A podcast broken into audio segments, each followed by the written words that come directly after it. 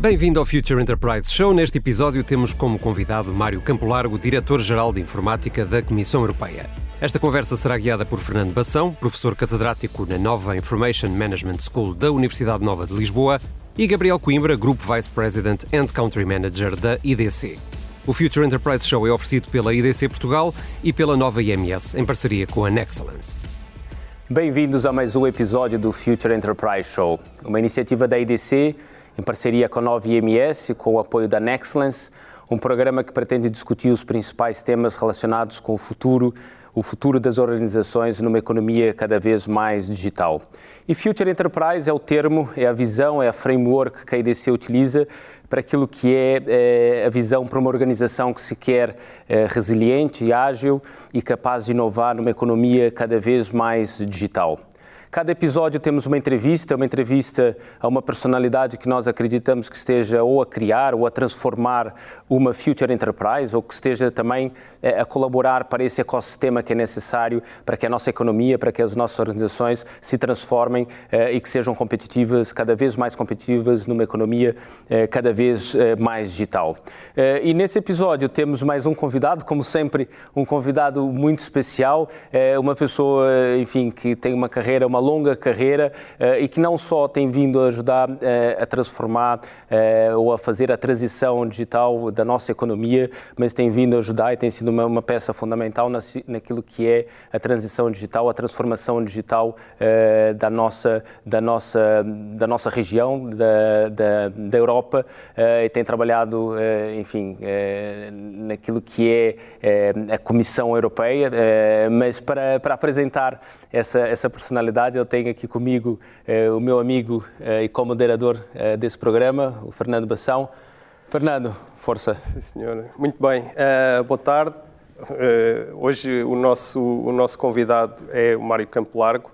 uh, uma pessoa, como disse o Gabriel, com uma, uma carreira muito longa já na Comissão Europeia onde desempenhou diversos cargos que vão desde a área de tecnologia em geral, das telecomunicações, da inovação e neste momento é o diretor-geral da Digit. Portanto, sempre uma carreira longa com imenso prestígio e sucesso e neste momento com a responsabilidade da Direção-Geral de Informática da Comissão Europeia, que eu imagino que seja, uh, um, digamos, uma responsabilidade grande e também bastante desafiante. E uh, começando por agradecer a disponibilidade para esta pequena conversa connosco, Mário, eu começava com uma pergunta que me parece que é, eh, digamos, aquilo que provavelmente estará na cabeça de muita gente. Como é que foi a transformação digital Uh, induzida pelo Covid na, na, Comissão Europeia. Como é que ela correu? Eu sei que foi um grande sucesso, mas gostava de ter a tua, a tua visão e, e, em particular, quais foram, digamos assim, as, as, principais lições desta, desta transformação digital acelerada, de passar de poucos milhares de colaboradores a terem um, um, uma atividade remota durante um dia da semana, ou metade de um dia da semana, para 30 e tal mil colaboradores todos os dias a trabalharem remotamente. Como é que foi essa aventura, que eu imagino tenha sido uma enorme aventura? Primeiro que tudo, gostaria de agradecer o convite e a oportunidade de estar aqui a conversar convosco, com vocês dois. Eh, eh, fico muito grato por esta oportunidade e é com, e é com prazer e com,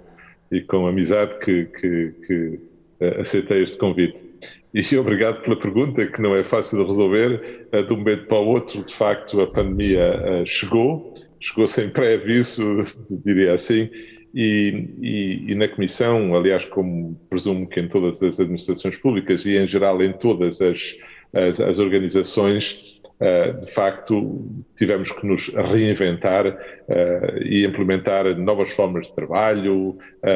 entendermos uh, que aquilo que era um desígnio, que era uh, sermos ágeis, eh, não podia ser somente uma visão, mas tinha que ser uma prática fundamentada no, no dia a dia.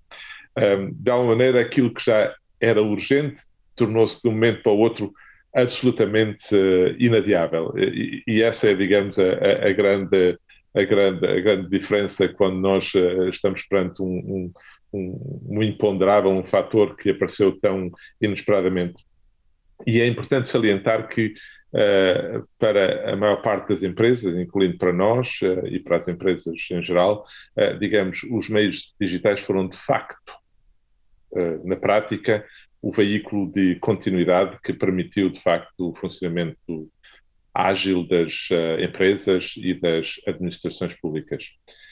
Um, referiste, de facto, que de um momento para o outro nós passámos de ter, grosso modo, 4 mil colegas que faziam teletrabalho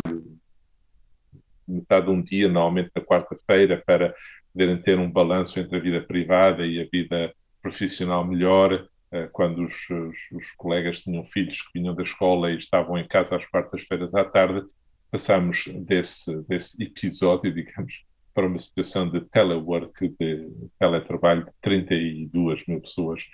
continuamente uh, e com, digamos, obviamente com os desafios uh, profissionais que a, que a crise também uh, levava e que são de conhecimento de todos, nomeadamente a, a necessidade de modificar fundamentalmente a maneira como a Comissão opera, a capacidade de ir aos mercados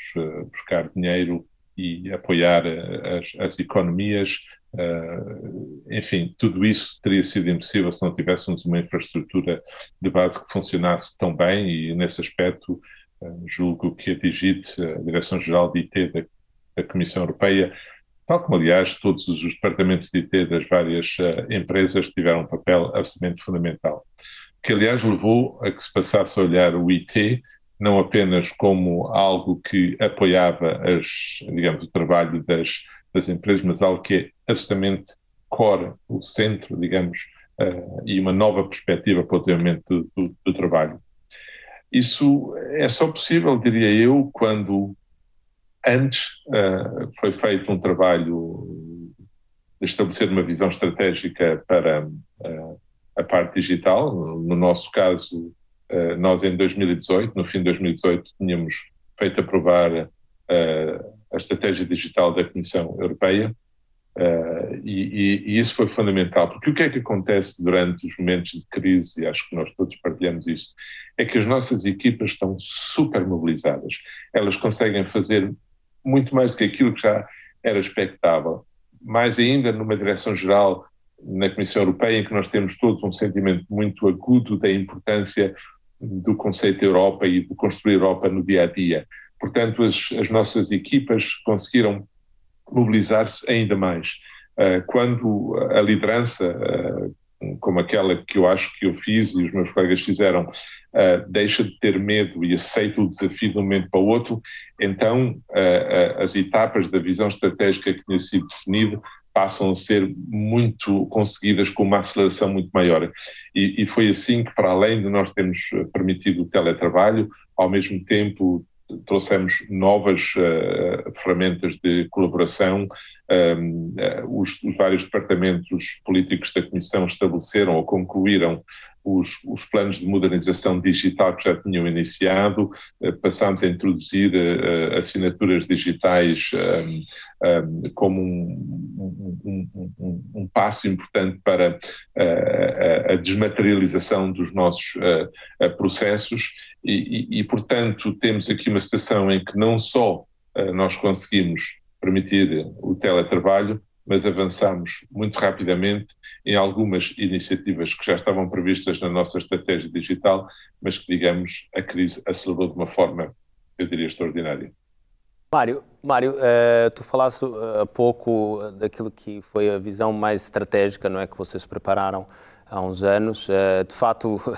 ano passado, com a pandemia, e eu dizia isso, no, que demos um salto, em muitos casos, de muitos anos, em poucas semanas, é, mas muita, muitas, muito, muito desse salto nem sempre foi estruturado, né? por mais que houvesse uma, uma, estratégia, houveram, enfim, momentos em que teve que se avançar sem, sem, sem dar todos os passos necessários. É, queres partilhar um pouco sobre essa visão mais futura, ou seja, houve esse salto enorme que vocês deram, como é que tu vês é, a Digit é, nos próximos anos em termos estratégicos? Quais é que são as áreas-chave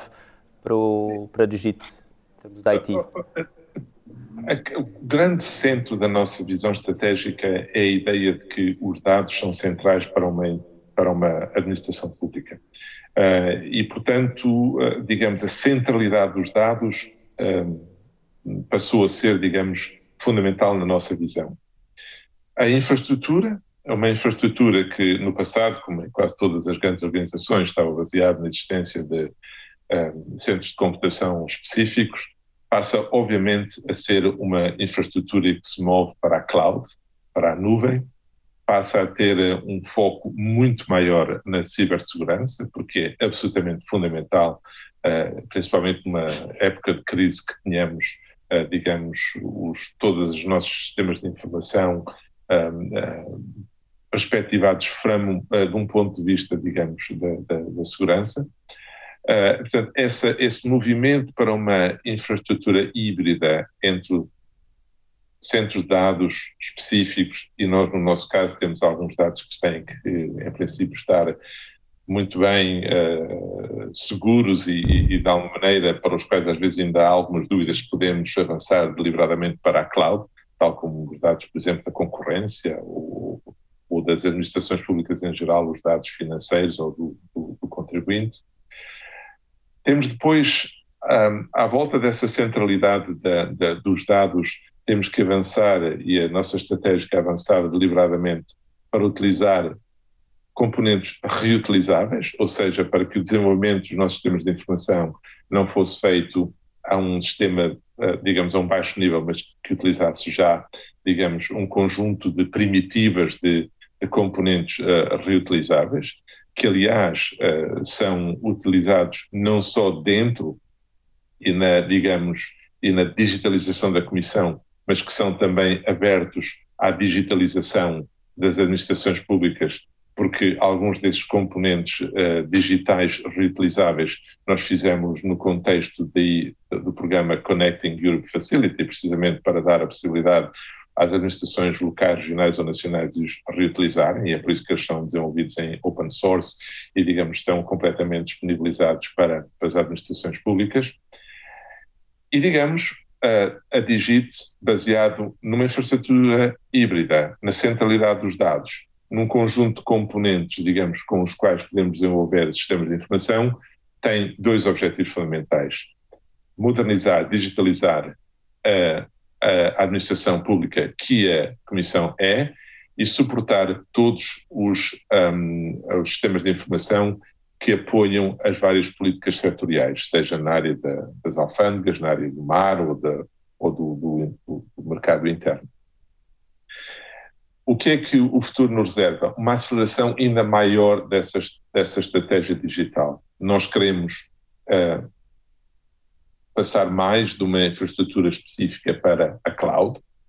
Uh, temos, portanto, que utilizar mais claramente os serviços da nuvem porque eles nos dão agilidade e desenvolvimentos mais rápidos. Temos que avançar ainda mais na criação de ou na utilização de plataformas uh, universais que nos permitam desenvolver sistemas de informação e, nos quais nós possamos utilizar uh, uh, aproximação, aproximações no-code, low-code que permitam desenvolver mais rapidamente os sistemas de informação. E precisamos, fundamentalmente, de garantir que governamos, digamos, toda esta estratégia através de, uma, de, um, de, um, sistema de governança que seja, digamos, moderno. De facto, a maior parte das administrações públicas, e aliás algumas das administrações privadas, enquanto não atingem um grau de maturidade grande a nível digital, tem algumas dificuldades na área da governança e, em, particular, na área do financiamento desta transformação digital, porque, por vezes, uh, as tecnologias de informação são ainda vistas como um centro de custos e não como um investimento que garante, digamos, a modernização e a simplificação dos processos numa, numa administração, que é uma coisa absolutamente fundamental há alguns desafios que a própria, um, que a própria uh, digamos, uh, o próprio posicionamento da, da Comissão Europeia e da União Europeia vis-à-vis -vis os desafios do futuro ajuda-nos também a entrar em áreas que nós não tínhamos, hum, tão, que não eram tão, digamos, tratadas no passado. Dou só um exemplo que, aliás, é comum às administrações públicas de todos os países: a proximidade com o cidadão a, a Conferência sobre o Futuro da Europa é um exemplo concreto em que a União Europeia pretende ouvir o cidadão, pretende estar atento ao, ao, ao, que os cidadãos ou, ou, ou, os grupos cidadãos ou as, ou as organizações não governamentais, etc., têm a dizer. Este diálogo com o cidadão e com os, com os, com os negócios, com as empresas, um, uh, que era uh, apenas no passado regulado, digamos, por uh, serviços específicos que nós desenvolvíamos numa nota área a política, permite-nos também entrar neste momento numa nova área que é a área das plataformas de diálogo com os com os cidadãos e, e, e, na linha do que as cidades inteligentes e na linha do que alguns dos países fizeram já em termos de um, ouvir, uh, uh, co-criar soluções, votar soluções, adotar soluções, também nós, ao nível da Digit, neste momento, estamos a contribuir para o desenvolvimento destas plataformas que nos vão permitir uma consulta mais rápida e um diálogo mais eficaz uh, com o cidadão europeu. Estando na Comissão, tens uma visão muito. Uh, estás no, no, olho da tempestade e tens uma visão muito clara sobre o que se passa pelos diferentes parceiros europeus, pelos, pelos diferentes países europeus. Sendo português, imagino que tens uma, uma experiência específica em Portugal. Uh, a questão. Ah, houve aqui vários pontos interessantes dos dados que a gente provavelmente já falará um pouco mais à frente, mas ainda no que diz respeito a esta, digamos, digitalização, a esta transformação digital. Um, Sentes que, o, o, digamos assim, a, a, transformação digital na Europa e em particular em Portugal tem correspondido a, digamos, uma mudança de uma organização virada para si, virada para as suas eh, estruturas, eh, para se focar nas necessidades do cidadão e por essa via também reanalisar ou, ou, refazer os processos pelo qual as coisas são produzidas ou, ou, é só uma digitalização em que os processos passam para o digital e fazemos as coisas mais ou menos da mesma forma que fazíamos antes com o suporte digital? Como é, como é que tens visto esta, esta evolução?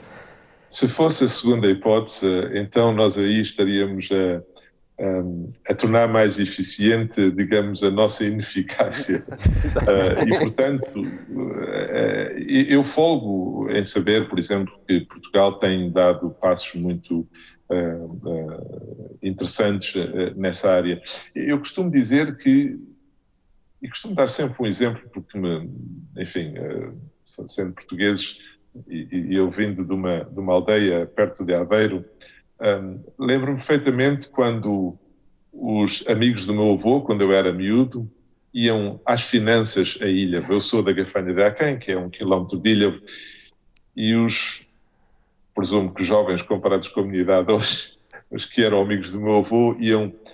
iam religiosamente uma vez por ano às finanças. E lembro-me da imagem do fato, um, um fato já esgaçado, uma gravata fininha, quando chovia, penduravam ou punham o guarda-chuva aqui na, eh, na gola e eu na sua bicicleta às finanças. Ou seja, digamos, a administração pública tinha as finanças e tinha a escola e tinha o serviço social, enfim, e cada um deles era estruturado à imagem dessa, dessa, desse modelo uh, tradicional, digamos, da, da administração pública, uma administração pública feita por uh, pessoas com uma expertise muito grande, muito específica em cada uma das áreas um, e que, digamos, se centravam nos seus próprios processos aos quais o cidadão, digamos, se dirigia e, e tinha de alguma maneira que, que digamos, que, que, que se subordinar.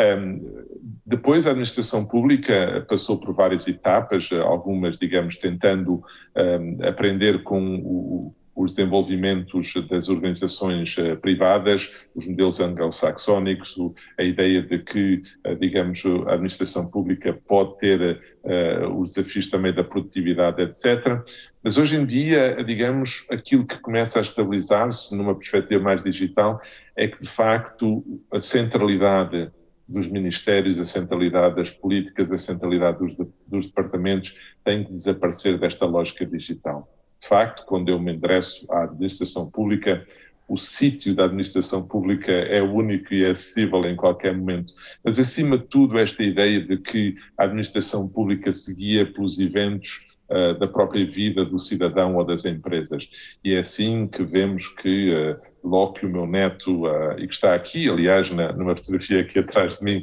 logo que o meu neto nasceu no hospital, dois ou três dias depois, uh, o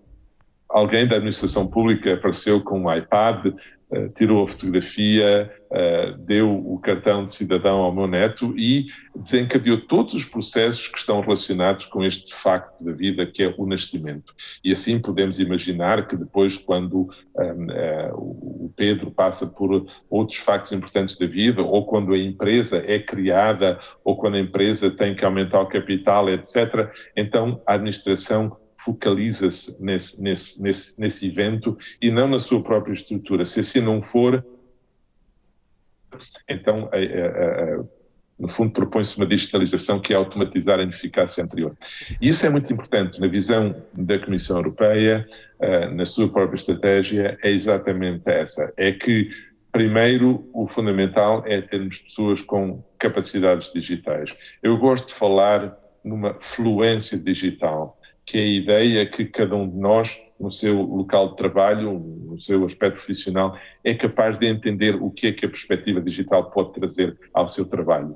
Depois é os processos. Os processos têm que ser simplificados e têm que ser uh, olhados segundo a perspectiva digital. E terceiro, aparecem, e só como, como terceiro elemento, essa capacidade de utilizar as tecnologias de informação para ajudar as pessoas e ajudar uh, uh, os processos. E, portanto, se eu há bocadinho falava na centralidade dos dados, que é muito importante para uma administração como a nossa, particularmente quando estamos num, quando não temos uma, uma, uma interface muito direta com o cidadão, mas pretendemos dar uma perspectiva europeia um, um, a, a, a, aos vários serviços. Um, a centralidade dos dados é importante, mas eu não quero que fique esquecido que a centralidade é dada ao utilizador, ao cidadão, ao negócio, porque no fundo as administrações públicas e os serviços públicos são absolutamente desenhados para satisfazer as suas necessidades. E, e, e, essa é, digamos, a grande lição que nós temos que tirar. Mais importante que as tecnologias da informação, mais importante ainda que os processos, é essa, essa ideia de que nos centremos no utilizador. Isso, aliás, vem um, muito claramente na declaração de Tallinn de 2017, que põe exatamente o foco nos serviços públicos, na centralidade do, do utilizador, desenhados à volta do utilizador e na confiança que se deve estabelecer. Não, é, é, é, bom, é bom ouvir isso e ver essa, essa mudança e essa centralidade no cidadão e, de fato, os serviços públicos, no fundo, é um, é um meio para termos uma sociedade melhor, é, mais sustentável, mais justa, da mesma forma que a tecnologia também é um meio para conseguir exatamente isso, não é? Mas antes de falarmos um pouco sobre a tecnologia, e há aqui uma série de, de, de aspectos que eu gostaria depois de, de, discutir, como o tema dos dados, da cloud, do IoT, do 5G, mas antes de falarmos sobre esse aspecto mais, mais tecnológico, é, queres partilhar um, um pouco conosco a, a tua visão sobre a estratégia da Europa para 2030? Nós já percebemos um pouco aquilo que é a visão e a estratégia da Digit, no fundo aquilo que é também a estratégia da Europa no sentido de servir o cidadão, colocar o cidadão eh, no centro, eh, e, essa, e essa visão que nós temos na Europa para uma Europa resiliente, para fazer a transição climática e digital. Queres partilhar um pouco a tua visão sobre esse, sobre esse, enfim, esse futuro que parece fantástico que temos pela frente? uh, digamos que o,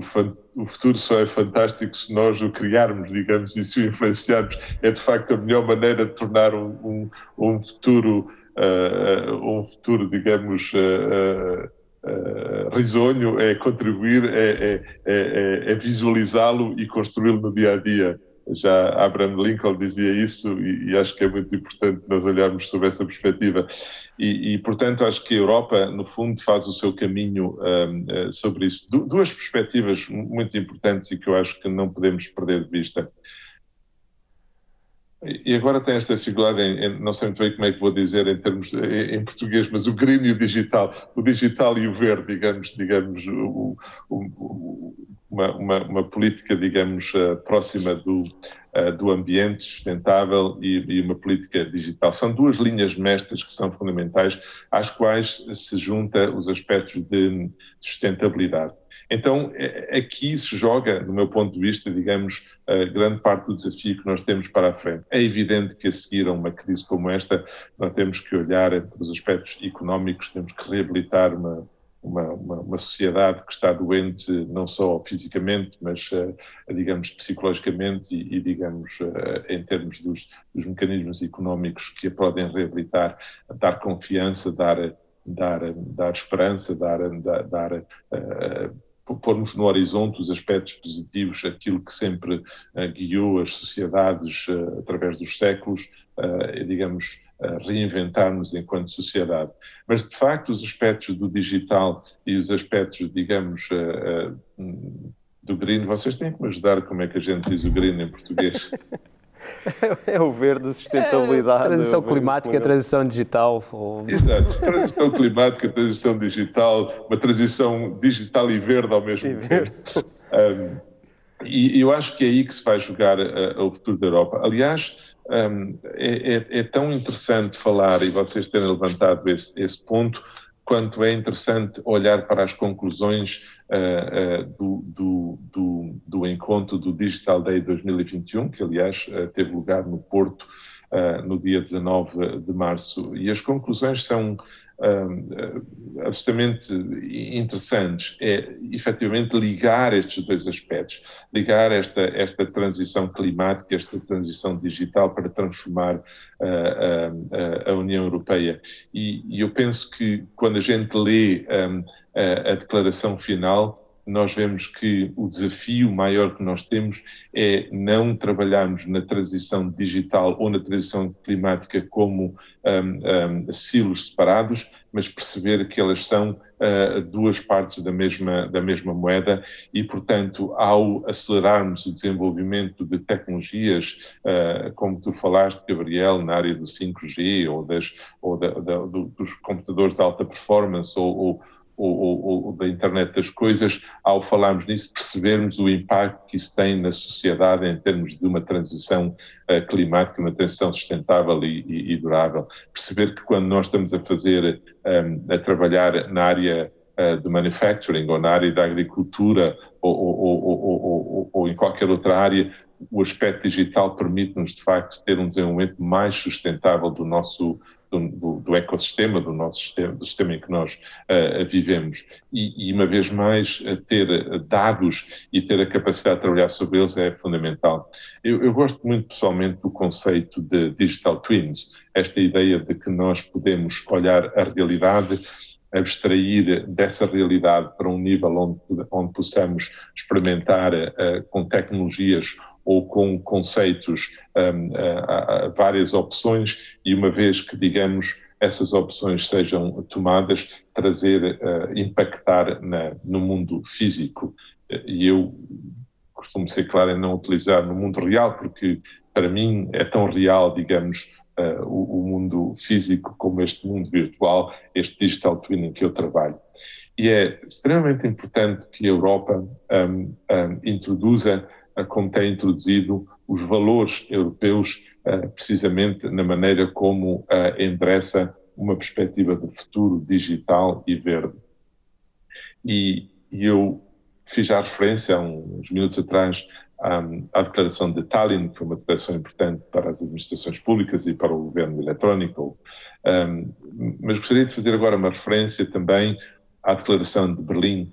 porque ela, primeiro, tem um título que eu acho que é muito, muito uh, importante e, e, e, permite uma análise uh, muito curiosa do que é que nós estamos a falar, porque ela, ela no termo inglês, é, é, é, é a Digital Society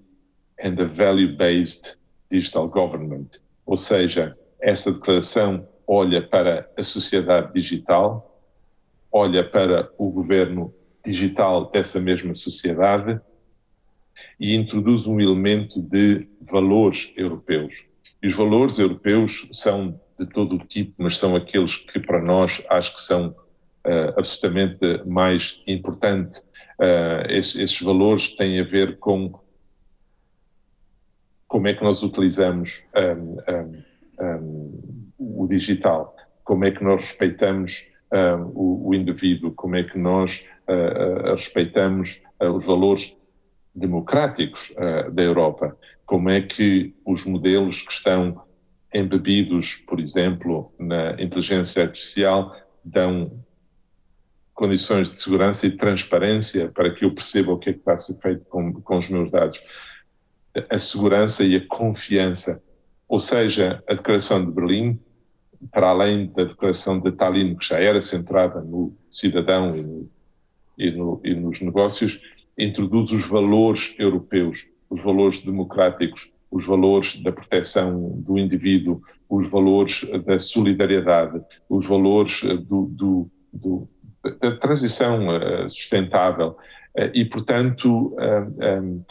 introduz este elemento de racionalidade que nos permite, na Europa, olhar para a tecnologia e para a transformação digital até 2030 de uma perspectiva que é diferente e que será mais centrada no homem enquanto, digamos,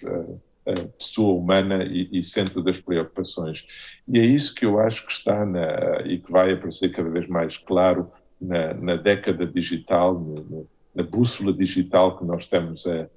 a, a propor e em todas as, as, as, as, digamos, as políticas que apareçam à volta do digital. São elementos fundamentais que guiam essa nossa estrutura e que, aliás, foram endereçados pelos Estados-membros e que eu tenho confiança que uh, transformam a Europa não só num, num, numa, numa numa, num continente que é capaz de se reinventar, que é capaz de tornar a autonomia digital uh,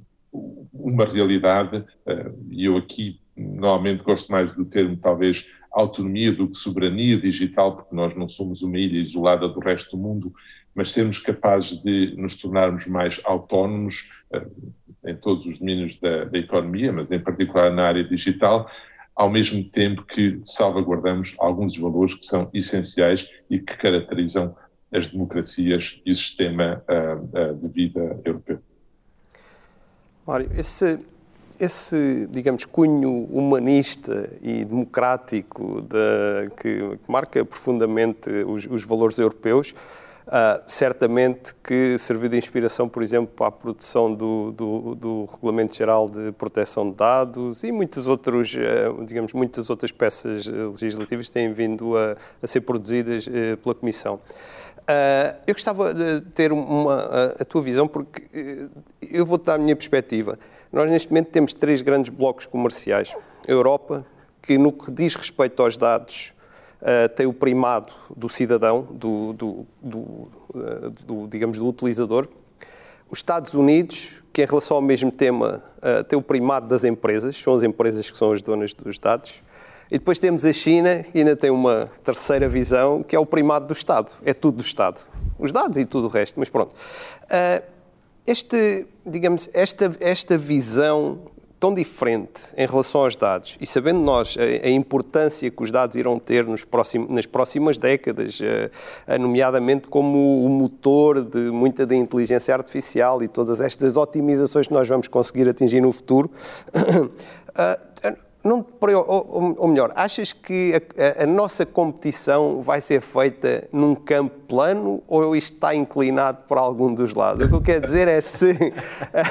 se a Europa vai ter capacidade perante as limitações que eu penso que em geral os, os, os cidadãos europeus aceitam e, e, e, dão como boas, dão como um, uh, relevantes para, para, a sua vida privada e para os seus direitos. Uh, mas achas que isso pode ser um, digamos, um empecilho ao desenvolvimento económico ou achas que pode ser o próprio motor do desenvolvimento económico? Era, é, é, qual é a tua visão sobre este tema? Porque parece-me que há aqui eu coisas acho, muito diferentes. Eu acho que pode ser ou um ou outro ou algo entre os dois e, e no fundo estará uma vez mais na nossa mão uh, tentar definir esse futuro. E é verdade, é verdade que um, a tua caracterização, digamos, desses três blocos, é, é, embora simplista. simplificada, de alguma maneira, resume bem o desafio que nós temos pela frente. O que quer dizer que, um, uma vez mais, um, os desafios que nós temos pela frente não são setoriais, são de facto holísticos. E esse é o grande desafio da, da, dos tempos modernos, se eu posso dizer assim. Como é que eu consigo garantir ao mesmo tempo essa centralização, essa centralidade, perdão, uh, do, do, do, enfim, do cidadão, a proteção do cidadão, ao mesmo tempo tenho a capacidade de desenvolver um modelo económico uh, que me permita, digamos, não ser uma, uma ilha onde todos os outros atores económicos vêm, de alguma maneira, explorar, uh, digamos, uh, de um ponto de vista de tecnologia, as nossas capacidades. E, portanto, é sempre um balanço que não é fácil de encontrar entre esta centralidade do cidadão, dos valores e, digamos, os desenvolvimentos económicos. Mas eu, como sou uma pessoa muito optimista, acho que uh, nós temos que continuar a acreditar, digamos, um,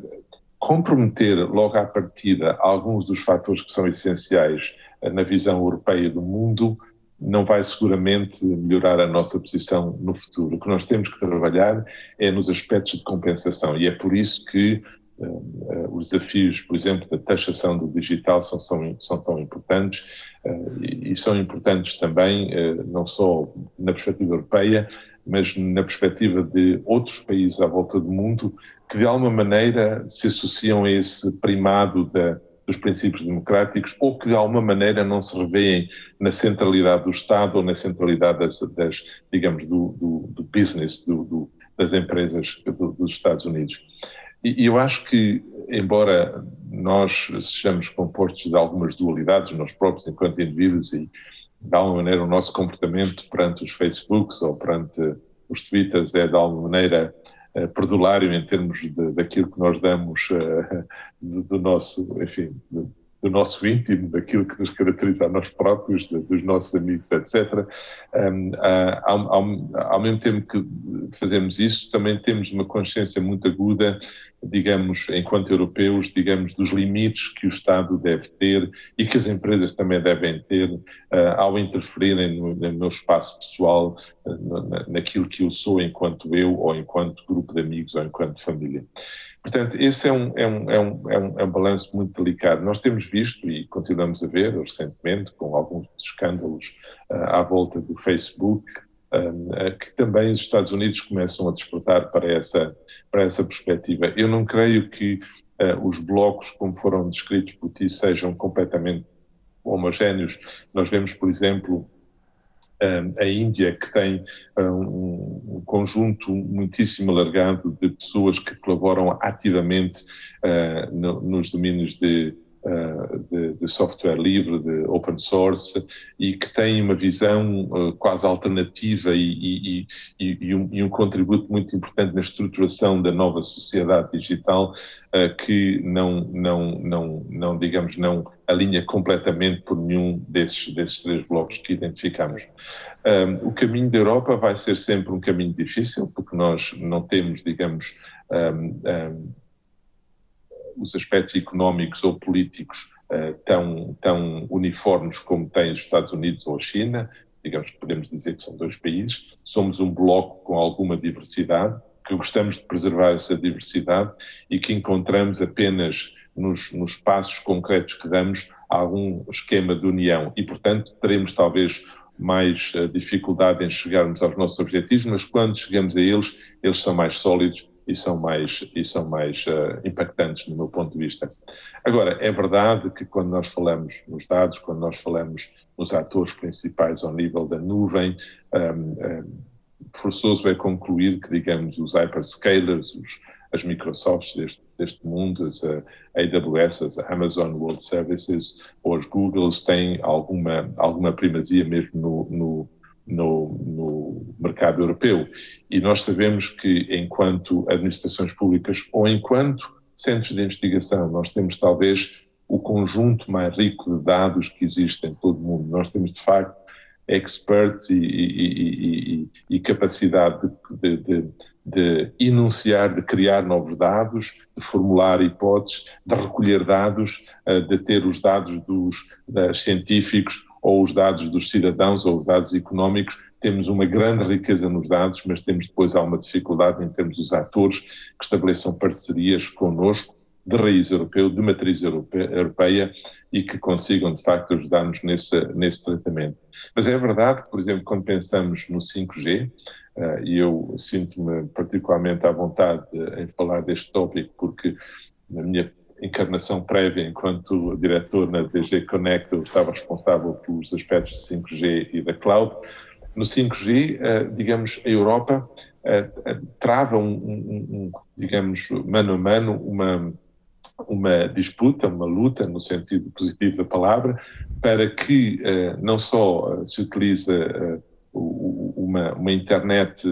baseada nas pessoas, como nós hoje estamos aqui a usufruir ao falarmos todos juntos, mas é, avançamos radicalmente na internet das coisas, que pode trazer aos setores do automóvel ou aos setores das manufaturas ou aos setores da agricultura, ou aos setores do turismo, uma vantagem enorme. E, portanto, a Europa tem esta capacidade de integrar uh, os aspectos tecnológicos diretamente nas fileiras, uh, um, um, digamos, económicas mais importantes. E, e assim, uh, eu penso que a Europa pode, de alguma maneira,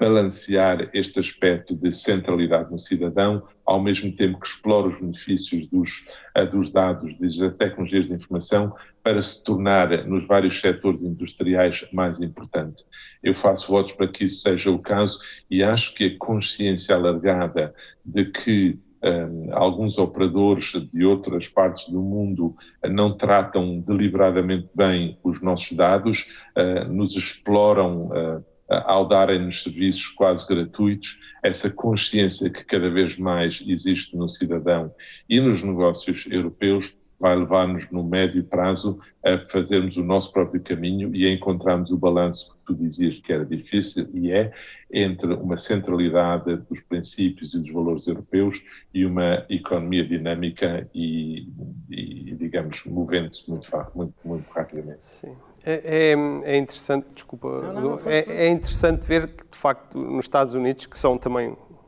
uma federação, digamos assim, uh, diferentes Estados têm abordado este tema, quer de, de, dos impostos, quer da própria proteção de dados, de forma muito diferente. E as coisas têm evoluído de uma maneira bastante acelerada uh, e no sentido daquilo que é, digamos, a proposta europeia, digamos assim. Portanto, uh, é interessante ver como é que as coisas irão evoluir uh, futuramente. E toda a América Latina e o Brasil e, uhum. e, e a África são, são, são continentes que eu espero que numa, numa lógica geopolítica clara, a Europa possa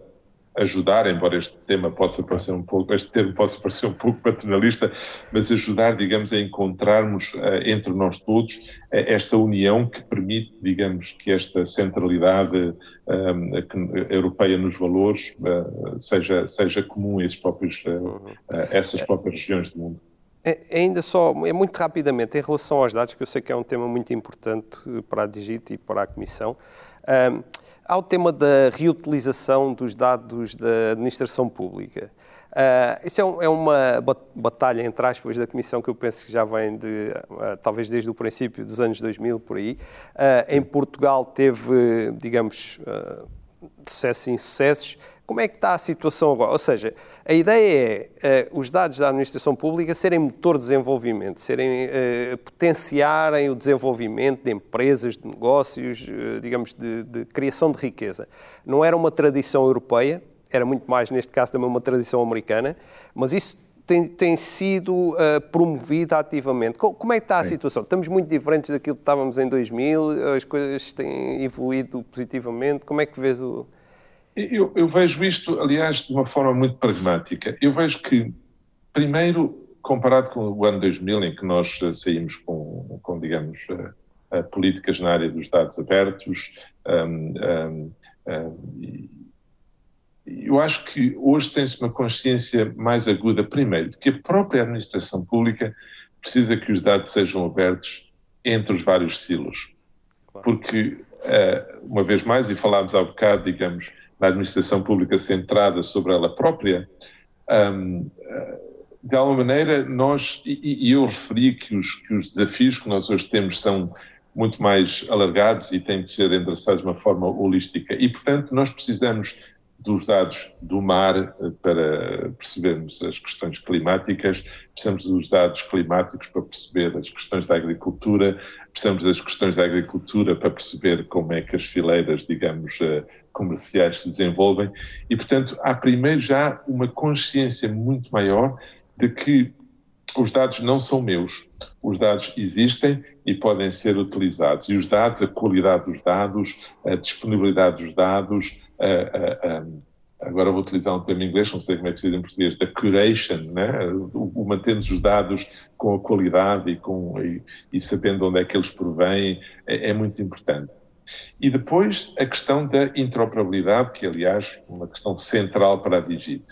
Como é que nós garantimos que um, uh, os nossos os serviços que utilizam esses dados sejam interoperáveis? Em geral, como é que nós garantimos que os serviços da administração pública portuguesa, espanhola e europeia sejam interoperáveis? E isto é absolutamente fundamental, porque se nós queremos ter uma União Europeia que é um espaço comercial e político único, tem um mercado único, não faz sentido, digamos, que os dados comerciais ou dos cidadãos fiquem, um, digamos, propriedade do hospital ou do, ou do serviço público A, B ou C de um determinado país porque eu, enquanto cidadão móvel, preciso dos dados no momento em que, em que preciso deles. E, portanto, eu tenho que garantir uma interoperabilidade. E a interoperabilidade, de, digamos, dos serviços passa não só, aliás, passa mesmo muito pouco, se posso dizer assim, pela interoperabilidade física, por garantir que há redes de alta velocidade ou que os protocolos das tecnologias de informação uh, ou da internet sejam ou não compatíveis. Não, não. Ele passa essencialmente pelas questões semânticas, eu entender exatamente o que é que os dados querem dizer, passa por uma questão de quadros legais, perceber o que é que os dados significam num determinado quadro legal de um país e feliz ou infelizmente os quadros legais não estão completamente harmonizados ao nível europeu, e passa também por uma questão de organização, saber quem é que tem autoridade para me dar esses dados.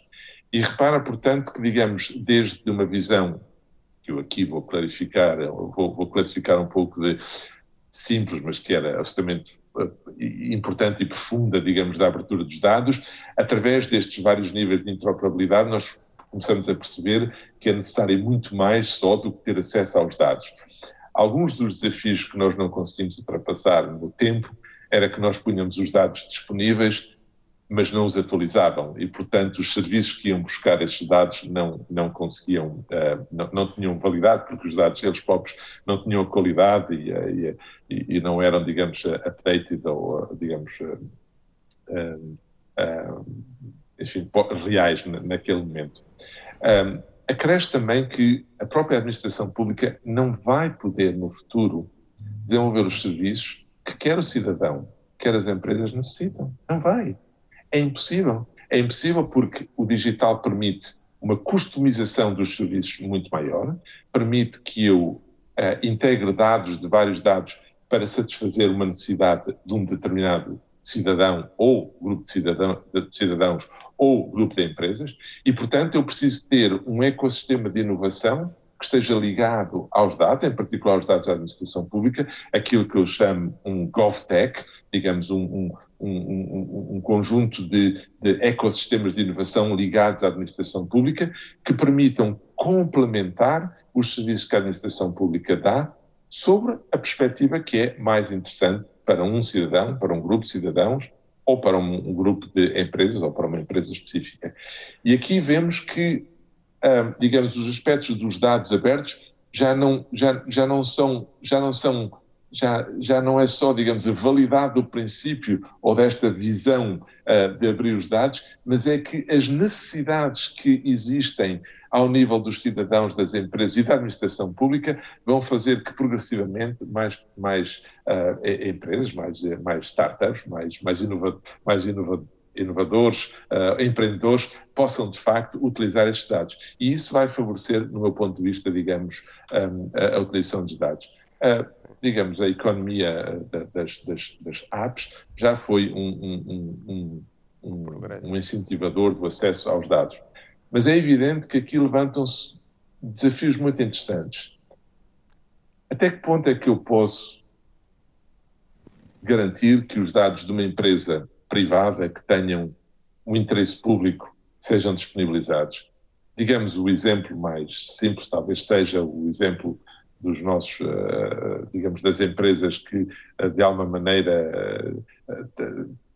pense numa empresa como a Uber. A Uber, se calhar, tem dados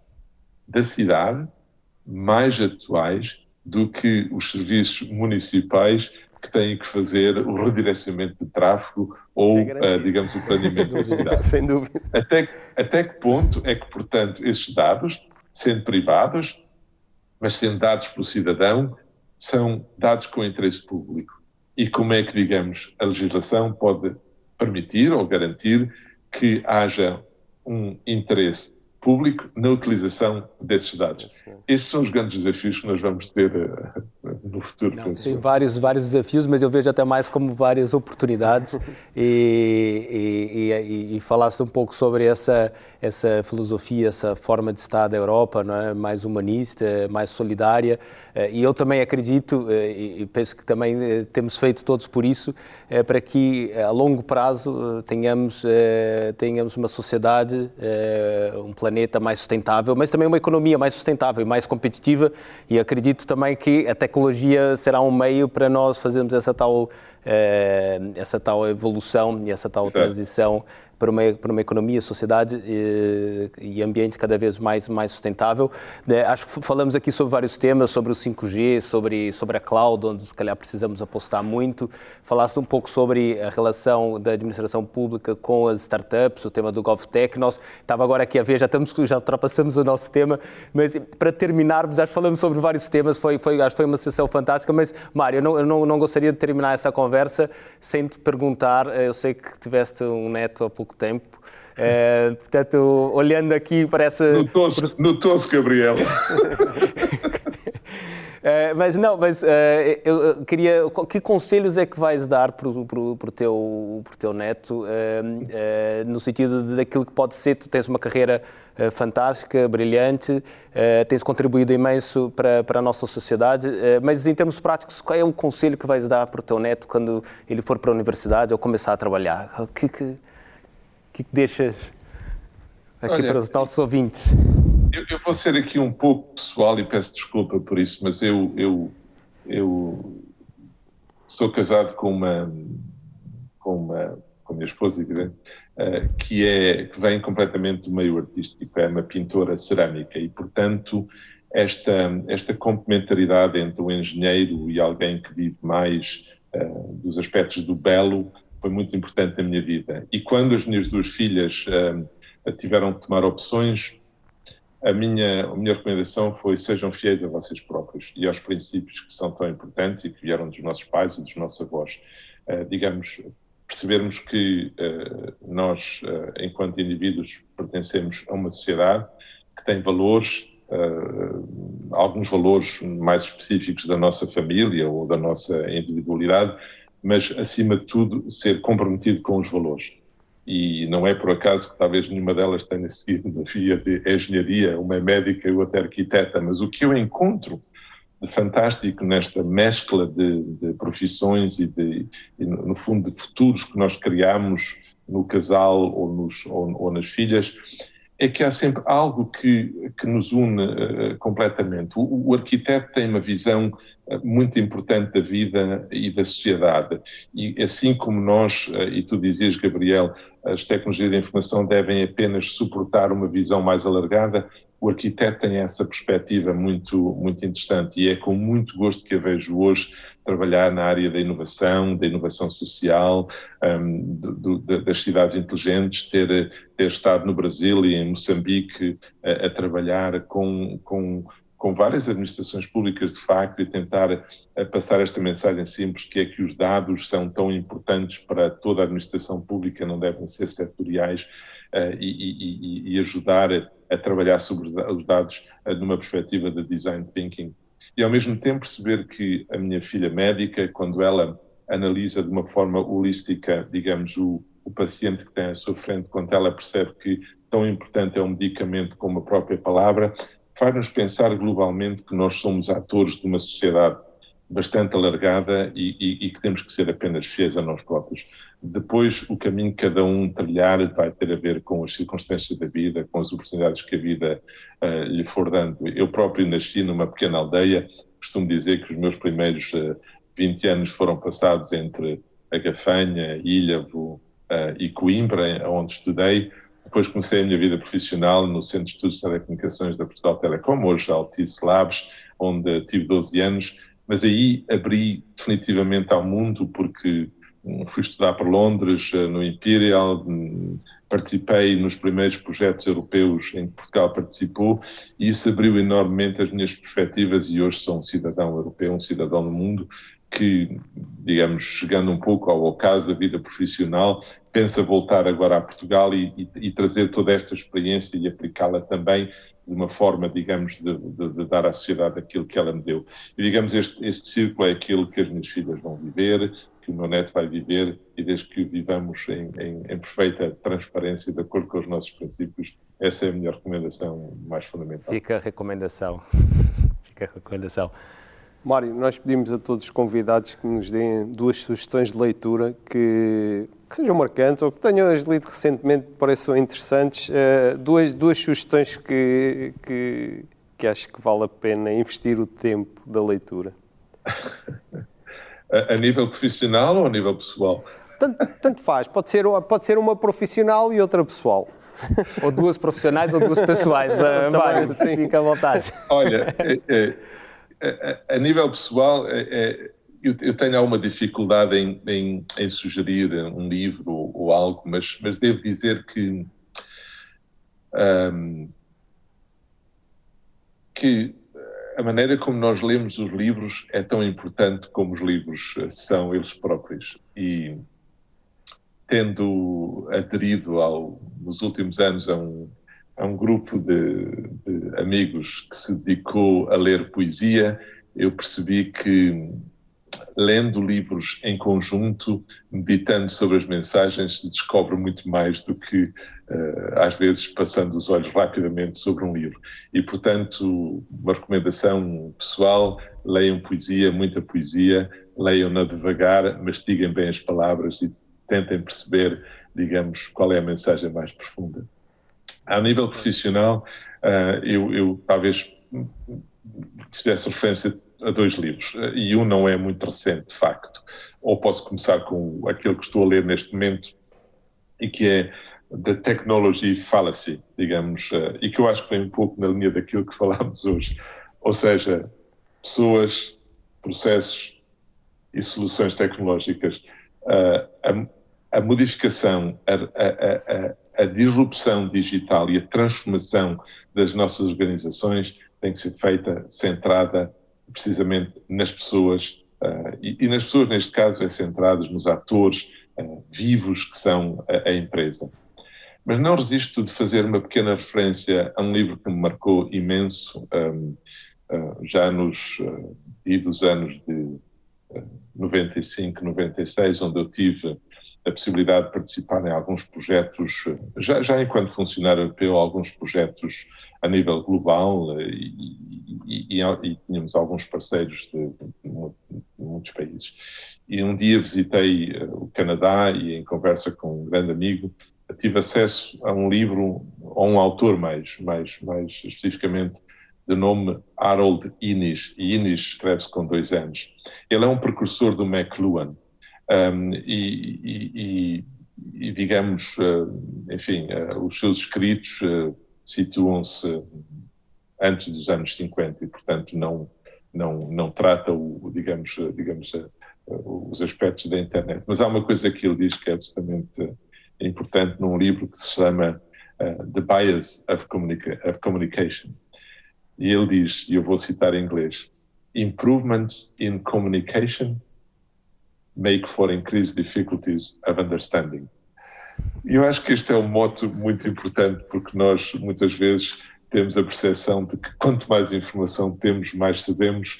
mas às vezes estes meios de comunicação tão rápidos, esta, este flooding, esta, esta, esta, este inundar de, de, de informação, não nos ajuda definitivamente a aumentar a nossa capacidade de percebermos o mundo à nossa volta.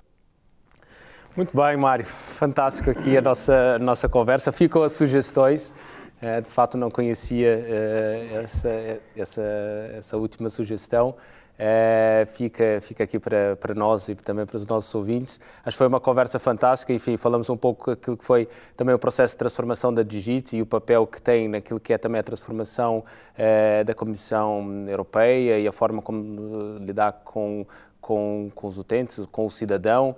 e, no fundo, também o papel de transformação da Europa para uma sociedade mais mais sustentável, não só sustentável em termos sociais eh, e ambientais, mas também sustentáveis em termos económicos, para sermos competitivos. Falasse aqui um pouco sobre temas em que nós estamos a dar cartas, né, o tema do 5G, do, do IoT, mas temas também que nós temos que, que pensar como acelerar, eh, que é o tema da cloud e outros relacionados com a gestão da informação, abertura da informação, criar essa economia mais, mais de, dos dados, onde há aqui uma, uma importância grande das startups, não só na relação com o setor privado, mas também também com o setor público e depois eh, partilhasse um pouco essa tua visão daquilo que é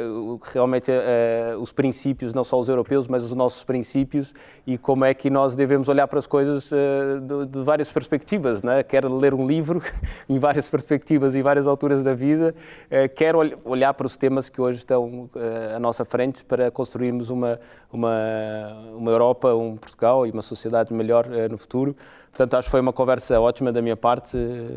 Fernando. Foi sem dúvida, foi, foi um, não, foi só, é só agradecer mais uma vez ao Mário, foi um enorme gosto esta conversa, espero que mais para a frente possamos eh, repetir, porque há outros temas que nós gostávamos de ter falado que acabámos por não ter oportunidade, tem estas coisas, o tempo tem o seu limite, mas certamente teremos outras oportunidades. Foi um enorme gosto, muito obrigado mais uma vez por, eh, por esta disponibilidade para falar connosco.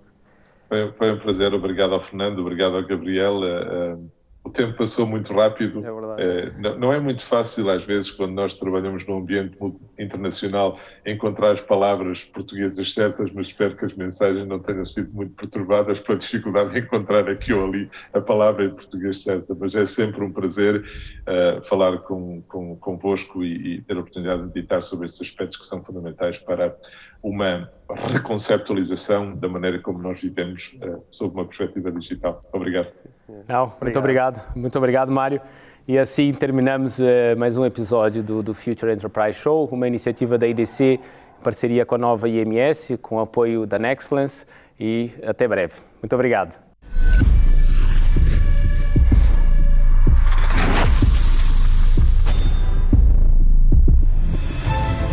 Nexcellence by Glint. Uma parceria para criar o futuro digital,